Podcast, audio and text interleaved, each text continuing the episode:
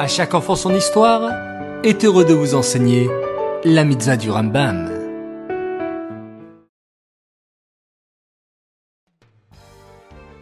Bonjour mes chers enfants, Bokertov, j'espère que vous allez bien et que vous êtes en pleine forme. Baruch Hashem. Aujourd'hui nous sommes le 22 Jvat et nous avons une mitzvah, la mitzvah positive numéro 110. Il s'agit du commandement qui nous a été ordonné que la purification de la lèpre se fasse de la manière qui a été expliquée dans la Torah. C'est-à-dire avec du bois de cèdre, de l'hysope, de l'écarlate, deux oiseaux et de l'eau vive, lesquels devront être utilisés conformément aux prescriptions. Cette procédure sert à purifier un homme ou une maison, comme précisé dans la Torah. Hier, les enfants, nous avons expliqué quelle était la purification de la lèpre pour l'homme. Aujourd'hui, nous allons expliquer comment purifier une maison. Eh oui, la lèpre pouvait aussi se trouver sur la maison. Elle apparaissait comme une tache rouge ou verte.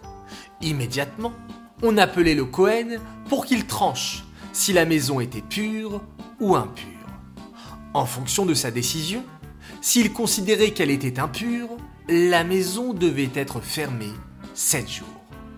Après les sept jours, si la tâche disparaissait, le Cohen demandait de retirer les pierres sur lesquelles la lèpre avait été visible et de les remplacer par des nouvelles. Et de prendre les pierres retirées et de les jeter en dehors de la ville. Mais si après avoir remplacé ces pierres apparaissaient à nouveau les taches impures, alors le Cohen donnait l'ordre de démolir la totalité de la maison et que tous les gravats devaient être sortis en dehors de la ville. Et tout ce qui était à l'intérieur de la maison durant ce signe de lèpre était impur. Le juif devait tremper au migvé tous les ustensiles et les vêtements pour les purifier.